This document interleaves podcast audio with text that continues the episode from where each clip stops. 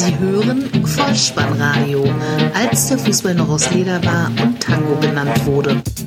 Herzlich willkommen und hallo zum Vollspannradio, der Podcast unter dem Motto, als der Fußball noch aus Leder war und Tango genannt wurde. Mein Name ist Dirk, auf Twitter unter Vollspannradio und Spike.dh unterwegs und ich begrüße euch ganz recht herzlich zur 169. Ausgabe des Vollspannradios, der VSR 143 mit dem Titel Derby-Gemeinsamkeiten, die Nachlese zum Spieltag Nummer 5.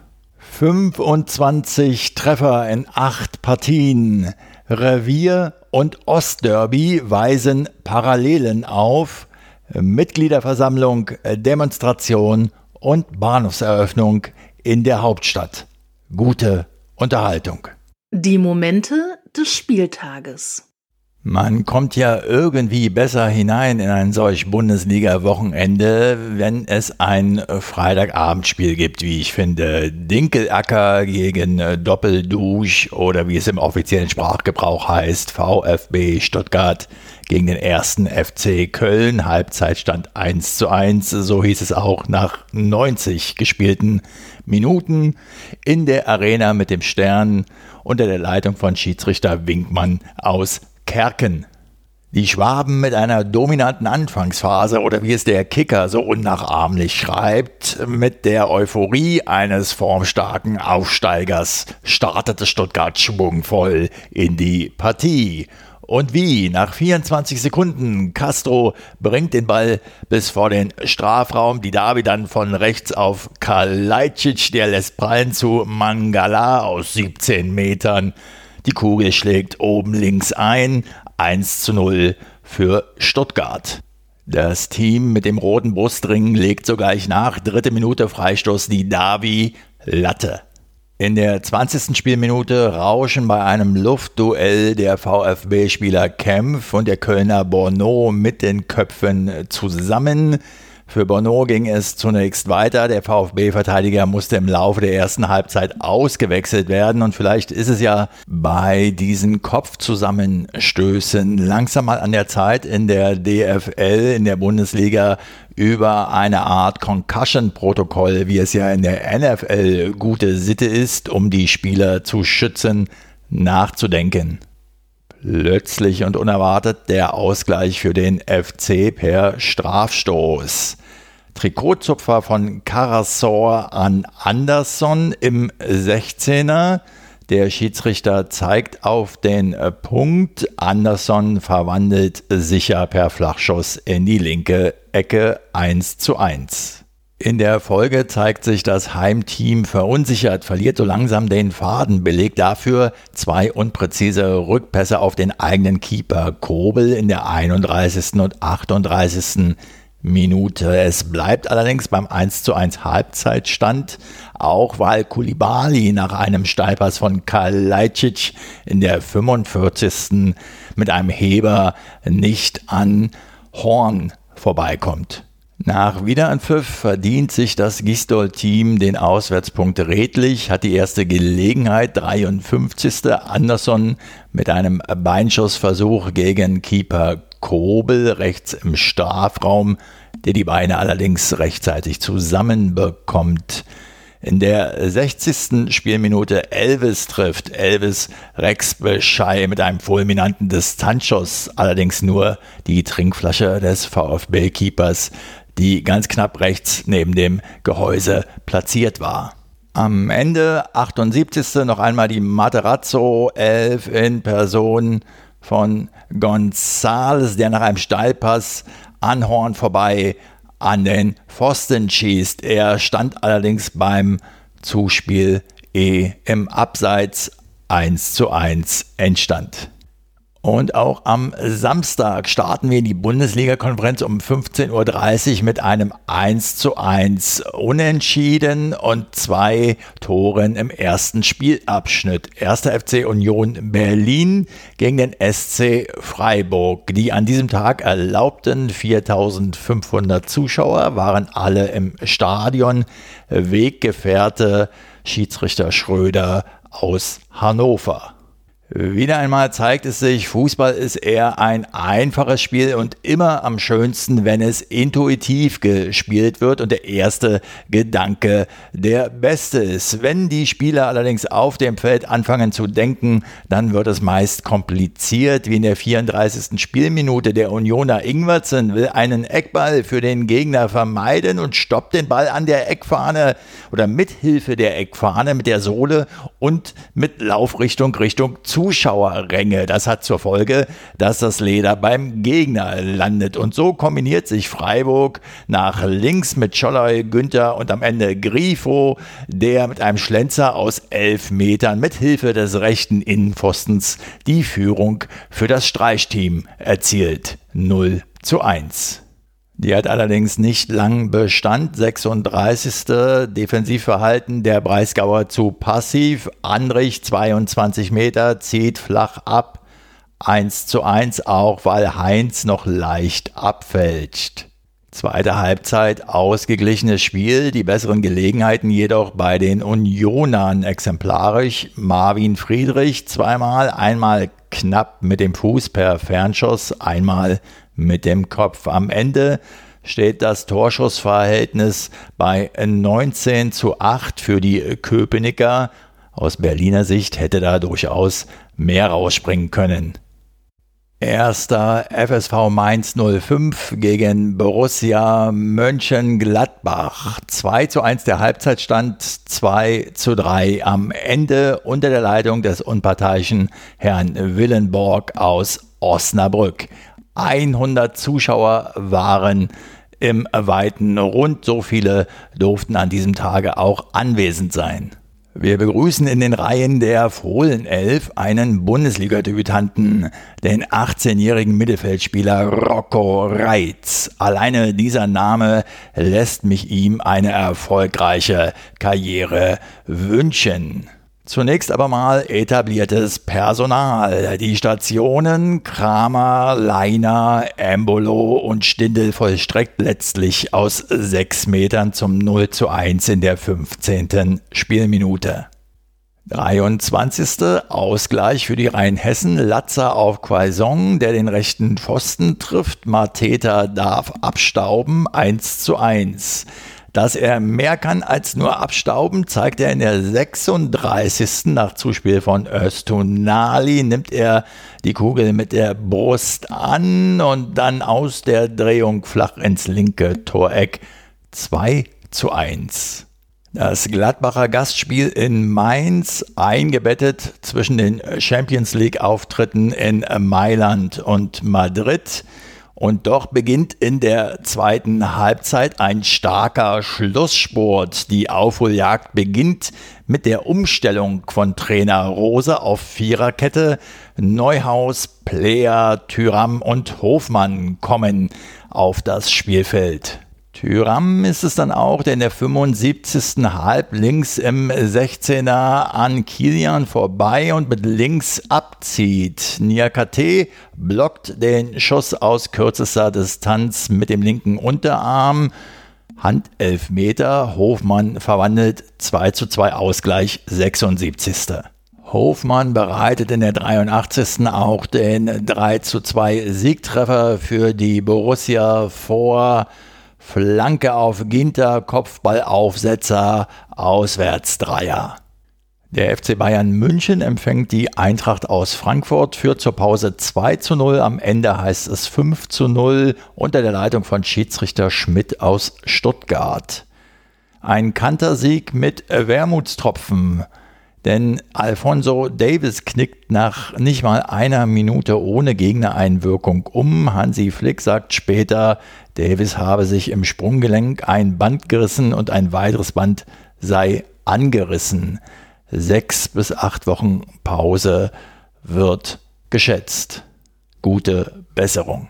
Es folgt der FCB Torticker, zehnte Spielminute, Zusammenspiel Müller-Coman. Lewandowski stellt in 12 Meter Torentfernung relativ frei 1 zu 0. Eckball für die Münchner. Lewandowski gewinnt das Kopfballduell gegen Ilsanka 2 zu 0, 26. Spielminute, Halbzeitstand. Nach dem Seitenwechsel bedient Douglas Costa Lewandowski mustergültig 3 zu 0, 61. 10. Saisontor nach 5 Spielen. Arjen Robin läuft ja schon eine Weile nicht mehr im Bayern-Trikot auf, aber Leroy Sané wird eingewechselt und in der 73. Minute erinnerte er ein wenig an den Niederländer. An der Linie entlang in die Mitte und dann ein sehenswerter Schuss ins lange Eck. 4 zu 0. Auf Münchner Seite wird für Kingsley Coman in der 73. dann Jamal Musiala eingewechselt und der zeichnet auch für den 5 zu 0 Endstand in der 90. Spielminute verantwortlich. Sein immerhin zweiter Treffer im erst sechsten Bundesligaspiel. Nichts zu holen an diesem Nachmittag für die Adlerträger in der bayerischen Landeshauptstadt. Wir versetzen uns ganz kurz zurück in den Erdkundeunterricht in der Schule und werfen einen schnellen Blick auf die Landkarte. Rein geografisch betrachtet ist Leipzig gegen Hertha BSC ein Ostderby, ob man will oder nicht. 1 zu 1 der Halbzeitstand, 2 zu 1 am Ende für die Hausherren. Schiedsrichter Stieler aus Hamburg, 999 Schaulustige dabei. Ich erwähnte es bereits im Union-Segment. Fußball ist am schönsten, wenn er einfach, schnell und intuitiv mit dem ersten Gedanken gespielt wird. So wie von Hertha in der achten Minute. Da legen sie einen Konter wie gemalt hin. Über Darida und Luke Bacchio kommt der Ball zu Cordoba in die Mitte 0 zu 1. Das Glücksgefühl der Hauptstädter hielt nur kurz an, elfte Spielminute. Meine alte Oma Hete, nein, Herthas Neuzugang Oma Alderete, stellte sich im 16er in einer Spielsituation nicht besonders gut an, die Spielbeobachter dann gerne mit dem Begriff Eingewöhnungsschwierigkeiten titulieren. Ja, er konnte erst den Ball nicht klären und ließ sich ihn dann auch noch von Upamecano abnehmen, der aus spitzem Winkel das Leder dann im Gehäuse unterbringt, 1 zu 1. Der Kommentator sprach davon, dass Bruno Labbadia in der Spielvorbereitung sinngemäß das Motto ausgab, erste Pflicht, Mitte dicht. Zumindest ergebnistechnisch ging das auf, denn es ging mit einem 1 zu 1 in die Kabinen, obwohl man aus Berliner Sicht schon zähneknirschend und fairerweise dann doch anmerken muss, der Tabellenspitzenreiter war eindeutig die bessere Mannschaft. Nach dem Seitenwechsel kam auf Berliner Seite Sefuig für Pekarek und in der 47. sah er sogleich die gelbe Verwarnungskarte, da er zu spät gegen Nkunku kam. Drei Minuten später in der 50. schubst Sefuig Nkunku leicht in Höhe der Seitenlinie. Schiedsrichter Stieler sah sich genötigt, die gelb-rote Karte zu ziehen. Hertha BSC ab jetzt in Unterzahl. In der letzten Episode habe ich mir mal einen Torabschluss von Wladimir Darida gewünscht, einfach weil ich weiß, dass er es kann und ich habe keine Ahnung, ob er diesen Podcast hört. In der 67. hat er es zumindest mal versucht, nach zu kurz abgewehrter Ecke von der Strafraumgrenze volles Risiko drüber. Hertha hält doch eigentlich ganz gut mit beim Tabellenersten, aber Unterzahl und Elfmeter gegen sich, wie in der 76. Spielminute, das kannst du dann irgendwann nicht mehr auffangen. Der Stürmer im eigenen 16-Meter-Raum, das ging schon bei Karl-Heinz Riedle, als der noch bei Blau-Weiß 90 Berlin gespielt hat, nicht gut. Diesmal stellt sich Cordoba gegen Orban ungeschickt an. Strafstoß. Der eingewechselte Sabitzer vollstreckt 77. 2 zu 1.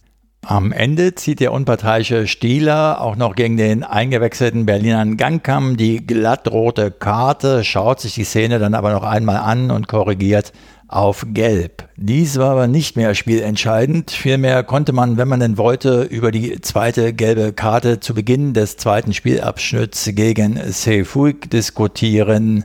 Darauf bezog sich dann wohl auch der Kommentator in der Einzelspieloption beim Bezahlsender, als er nach Schlusspfiff den Satz äußerte, Der Schiedsrichter ist dann heute auch auf dem Siegerfoto. So viel zum Geschehen auf dem grünen Rasen. Kommen wir zum Vor- und Nachspiel. In der Vorberichterstattung auf Sky sah man Michael Preetz mal wieder Rede und Antwort stehen zur aktuellen Lage im Hauptstadtclub sprechen. Und aus meiner Sicht war er ja nie ein Menschenfänger, mal unabhängig von den geäußerten Inhalten. Er absolviert diesen Teil seiner Jobbeschreibung eher mit professioneller Geschäftsmäßigkeit und ich möchte fast sagen, inzwischen auch mit einer gewissen Wovereitschen Wurstigkeit. Apropos Wurstigkeit, und ich weiß, das gehört jetzt weder zu Hertha BSC noch überhaupt in einen Fußball-Podcast. Seht es also als kleinen Exkurs an.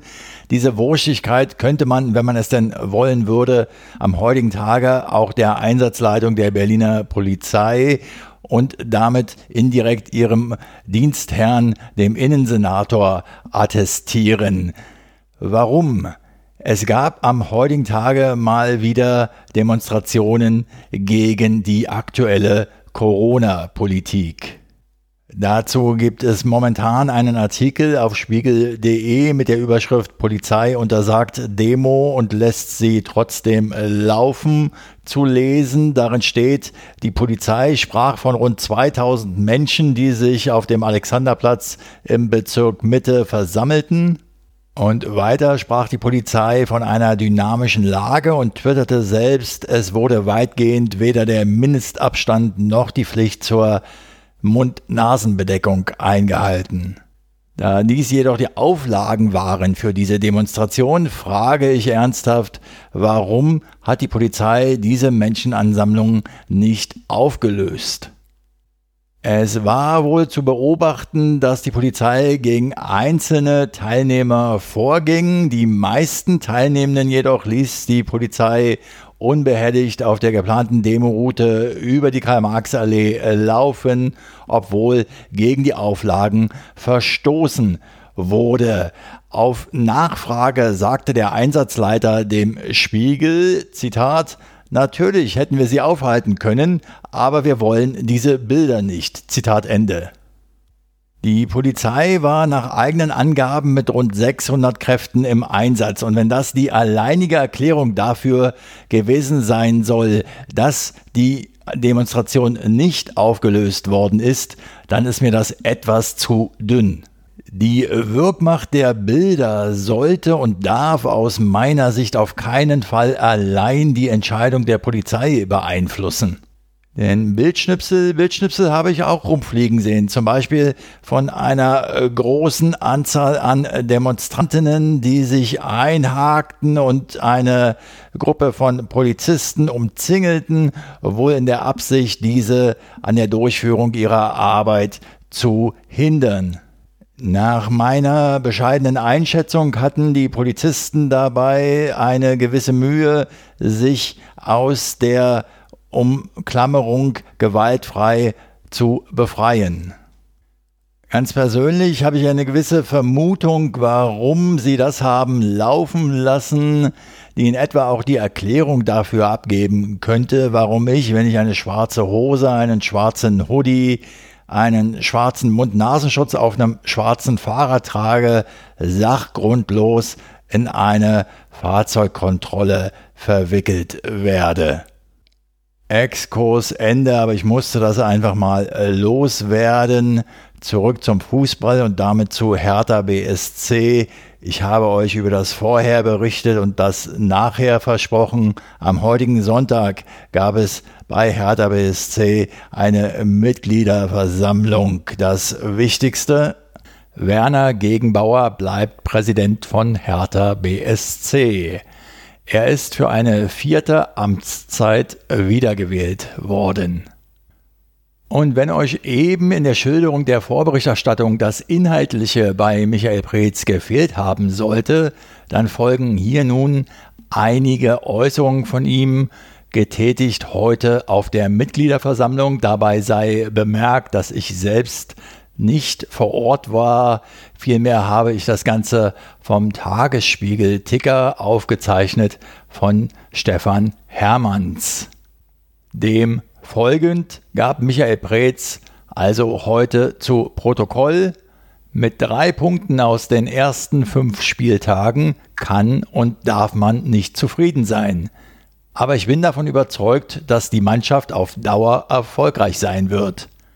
In dieser Situation brauchen wir Vertrauen, brauchen wir Geduld. Ich möchte hier ausdrücklich noch einmal um Geduld werben. Wir sind überzeugt, dass der Kader mittelfristig das Zeug hat, dahin zu kommen, wo wir uns alle sehen, ins internationale Geschäft. Der Finanzchef Ingo Schüller präsentierte die Zahlen. Es folgt eine kleine, von mir zusammengestellte, unvollständige Auswahl dieser Kennzahlen. Demnach hat Hertha BSC im Geschäftsjahr 1920 122 Millionen Euro eingenommen. Die Ausgaben sind mit 181,2 Millionen Euro auf Rekordniveau. Das Eigenkapital ist von 123,7 auf 146,7 Millionen Euro gestiegen.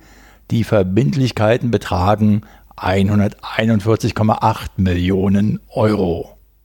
Laut Schiller plant Hertha für den Rest der Saison aus Sicherheitsgründen ohne Zuschauer. Das habe einen weiteren Verlust in mittlerer zweistelliger Millionenhöhe zur Folge. Ich bin mir relativ sicher, dass noch ganz, ganz viele andere wichtige Punkte auf dieser Mitgliederversammlung angesprochen worden sind. Aus meiner Sicht sind die nächsten wichtigsten Punkte aber die, die es gilt im nächsten Heimspiel gegen den VfL Wolfsburg zu holen. Und auch das Topspiel am Samstagabend hält ein Derby für uns bereit. Vor 300 Zuschauern und unter der Leitung von Schiedsrichter Zweier aus Berlin sehen wir das Revierderby zwischen Borussia Dortmund und dem FC Schalke 04 torlos zur Pause. Am Ende erwartungsgemäß 3 zu 0. Es werden Parallelen zum eben besprochenen Ostderby sichtbar. Betrachten wir die bisher erbrachten äh, Saisonleistungen aller beteiligten vier Teams, so kann man eindeutig behaupten, die Kräfteverhältnisse sind von Anfang an klar, die Heimteams jeweils klarer Favorit. Eine zweite Gemeinsamkeit lässt sich aus der Devise der Auswärtstrainer ableiten. Galt für Bruno Labbadia noch erste Pflicht Mitte dicht. So hörte man auch Manuel Baum noch beim Stand von 0 zu 3 aus seiner Sicht immer aufs Spielfeld rufen, Mitte zu, Mitte zu. Geholfen hat es nicht. Schwarz-Gelb gegen Königsblau, also in der ersten Halbzeit eine intensive Partie mit vielen äh, Zweikämpfen. Borussia dominiert eindeutig, ohne Treffer zu erzielen. Chancen gab es sehr wohl. Mo Dahoud mit einem Distanzschuss auf die Latte und Reiner nach einer Meunier-Flanke per Kopfball knapp daneben. Tore gibt es dann endlich zu bestaunen im zweiten Spielabschnitt, 55. Spielminute, kurz ausgeführter Eckball der Borussen. Guerrero kommt rechts im Strafraum zum Schuss. Renault kann den Ball zwar noch abwehren, allerdings nicht zur Seite und damit ins Tor aus, sondern nach vorn und Akanji kann den Abpraller zum 1 zu 0 nutzen. Nachdem der Führungstreffer in eher erzwungener Art und Weise daherkam, geht es nun leichter, ja viel, viel leichter von der Hand, denn Holland im Mittelfeld behauptet er den Ball mit seiner Wucht, gibt das Spielgerät dann auf Sancho und geht selbst in die Spitze. Sancho läuft auf die Abwehrreihe der Schalker zu, steckt dann zu Holland zurück durch und der hat dann freie Bahn, hebt den Ball über Röno hinweg mit rechts zum 2 zu 0, 61. Spielminute. Nach einer Ecke von Guerrero in der 78. stellt Mats Hummels per Kopfball den 3 zu 0 Endstand her. Das Favre-Team nach der Champions League-Niederlage bei Lazio Rom unter der Woche in der Bundesliga zumindest wieder auf Kurs. Gelsenkirchen nun 21 Bundesligaspiele in Folge sieglos. Eine längere Sieglos-Serie hat nur Tasmania Berlin vorzuweisen. Im ersten Sonntagsspiel treffen Niedersachsen erdverwachsen auf stur hartnäckig kämpferische Ostwestfalen.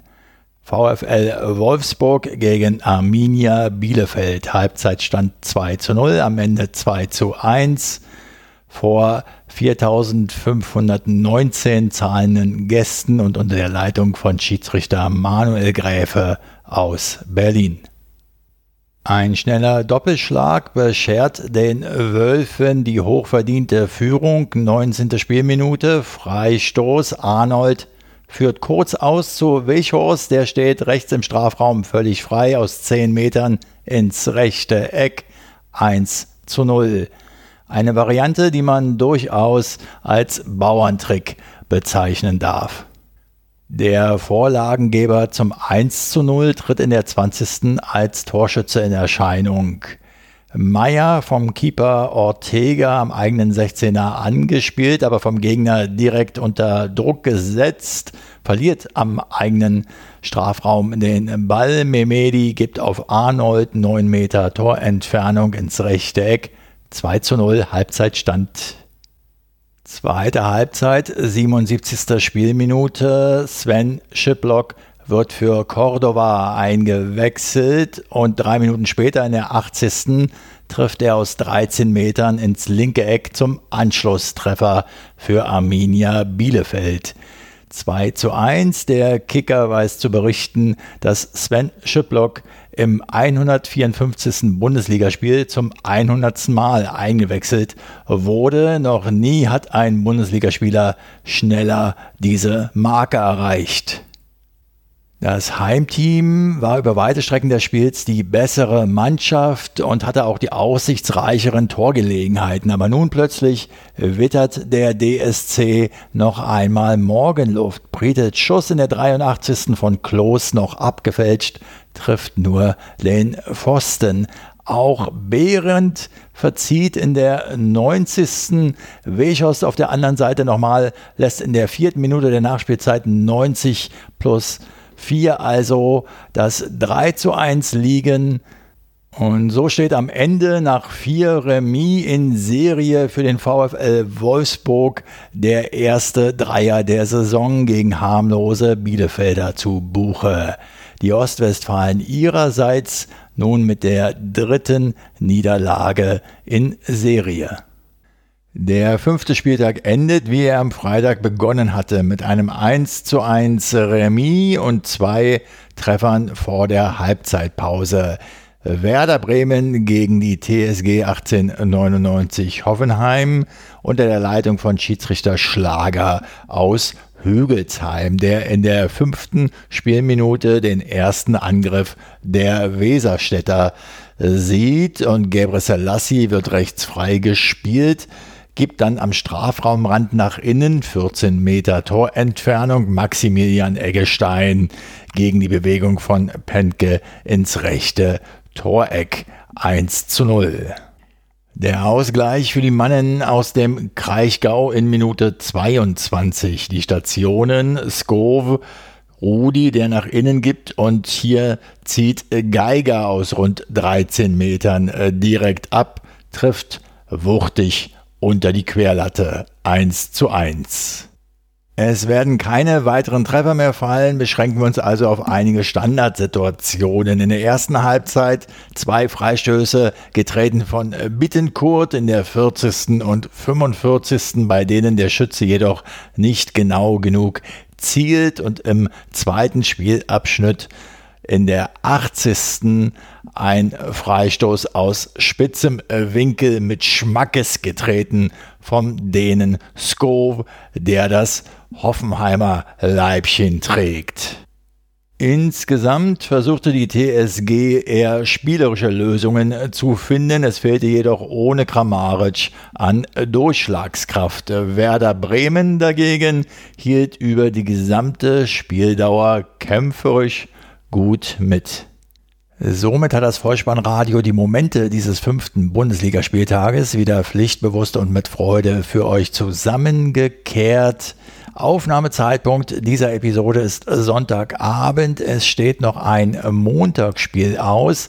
Leverkusen empfängt Augsburg. Ich werde allerdings nicht müde zu betonen, dass sich das Vollspannradio nach wie vor eindeutig gegen Montagsspiele ausspricht und daher findet diese Begegnung keine Berücksichtigung. Das Montagsspiel fehlt uns also wirklich nicht. Was uns dagegen jetzt noch fehlt, ist die Vorschau auf den kommenden Spieltag wieder in Form eines Toto-Tipps. Dabei steht die 1 für Heimsieg, die 0 für Unentschieden und die 2 für Auswärtssieg. Auf geht's. Der Toto-Tipp. Der sechste Bundesligaspieltag startet am Freitag um 20.30 Uhr mit der Begegnung FC Schalke 04 gegen den VfB Stuttgart 0. Samstag dann Arminia Bielefeld gegen Borussia Dortmund 2. Erster FC Köln gegen den FC Bayern München 2. Eintracht Frankfurt empfängt den SV Werder Bremen 1. FC Augsburg trifft auf den ersten FSV Mainz 05 1. Borussia Mönchengladbach, Gastgeber für äh, Leipzig im Topspiel am Samstagabend 1. Sonntag dann der SC Freiburg gegen Bayer Leverkusen 1 und Hertha BSC empfängt den VfL Wolfsburg 0. Auch am sechsten Spieltag ein Montagsspiel am 2.11. um 20.30 Uhr empfängt die TSG 1899 Hoffenheim den ersten FC Union Berlin 1. Die fußballfremde Abschlussempfehlung ist heute ein Verkehrshinweis für alle Berlinerinnen, Brandenburgerinnen und Gäste dieser Region. Nicht umsonst fiel zum früheren Zeitpunkt in dieser Episode bereits der Name Wovereit ein groß oder kann man sagen Herzensprojekt des ehemaligen regierenden Bürgermeisters von Berlin, Klaus Wowereit. Der Flughafen BER steht vor der Eröffnung. Am Samstag, 31.10.2020 ist es soweit. Das ist ja Wahnsinn, einfach nur Wahnsinn.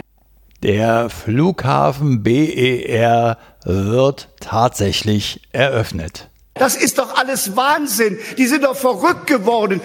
Nun ja, die einen sagen so, die anderen sagen so. Ich für meinen Teil war immer froh, wenn ich von Tegel aus die Stadt verlassen durfte. Und wichtiger war mir noch, in Tegel wieder anzukommen, denn nachts am Flughafen Schönefeld zu stehen und Richtung Berlin Mitte zu wollen, das war echt kein Zuckerschlecken. So sind wir nach langer Vorrede endlich bei der Empfehlung. Die S-Bahn Berlin twittert am heutigen Tage die feierliche Eröffnung des neuen Bahnhofs Flughafen BER Terminal 1 bis 2. Am heutigen Sonntag wurde also dieser Bahnhof eröffnet und die S9, die Linie S9 startet am Montag, 26.10. mit dem Betrieb. Bereits vor der Eröffnung des BER, so ist ein Website-Insider-Tipp zu lesen auf der Seite s-bahn.berlin, wird die S9 vom 26. bis 28. Oktober von ca. 5.30 Uhr bis 9 Uhr und von ca. 14 Uhr bis 18 Uhr im 20-Minuten-Takt zum BER verlängert. Am 29. Oktober wird der planmäßige Betrieb der Linien S45 und S9 zum neuen Flughafen aufgenommen. Mir persönlich fällt ja in der augenblicklichen Situation tatsächlich kein einziger Grund ein, unbedingt fliegen zu müssen, aber Meilensammlern wird das gefallen. Wenn euch dieser Podcast gefallen hat, dann lasst es mich wissen. Ihr findet alle Kontakt- und Unterstützungsmöglichkeiten. Ja, ihr könnt das Vollspannradio tatsächlich unterstützen. Vielfältige Möglichkeiten stehen zur Wahl. Steady sei genannt, PayPal sei genannt. Es gibt auch eine direkte Bankverbindung, wo ihr einfach einen Euro für den kleinen Kaffee hin überweisen könnt. Sämtliche Kontakt- und Unterstützungsmöglichkeiten findet ihr also auf der Website des Vollspannradios bolzen und truppen.potspot.de und auch das gern noch einmal zur Erläuterung, weil es hin und wieder mal Nachfragen der Hörerschaft gab. Die Seite Bolzen und Ruppen beinhaltete ein altes Blog von mir und sie leitet nun direkt auf die Vollspannradio-Website weiter. Es ist also alles vertrauenswürdig und ordnungsgemäß. Eure Unterstützung wird ganz sicher bei mir landen. Ansonsten Folgt dem Vollspannradio auf Twitter unter Vollspannradio und abonniert diesen Podcast kostenfrei, denn so verpasst ihr keine weitere Episode. Das Wichtigste aber ist, und da werde ich nicht müde, das zu betonen, Empfehlt das Vollspannradio gerne weiter, denn das hilft ungemein, es noch sichtbarer zu machen in der weiten, weiten Podcast-Landschaft. Ich bedanke mich für eure Zeit, eure Aufmerksamkeit und euer Vertrauen in diesen Podcast und verabschiede mich mit dem Hinweis für den Fall, dass ihr die Kugel mal wieder selbst im Netz unterbringen wollt. Kopf, Innenseite, Außenriss und Hacke. Nein, nur mit dem Vollspann geht er rein. Vielen Dank, bleibt gesund. Ciao. Sie hörten Vollspannradio. Vollspannradio. Vollspannradio. Vollspannradio. Vollspannradio.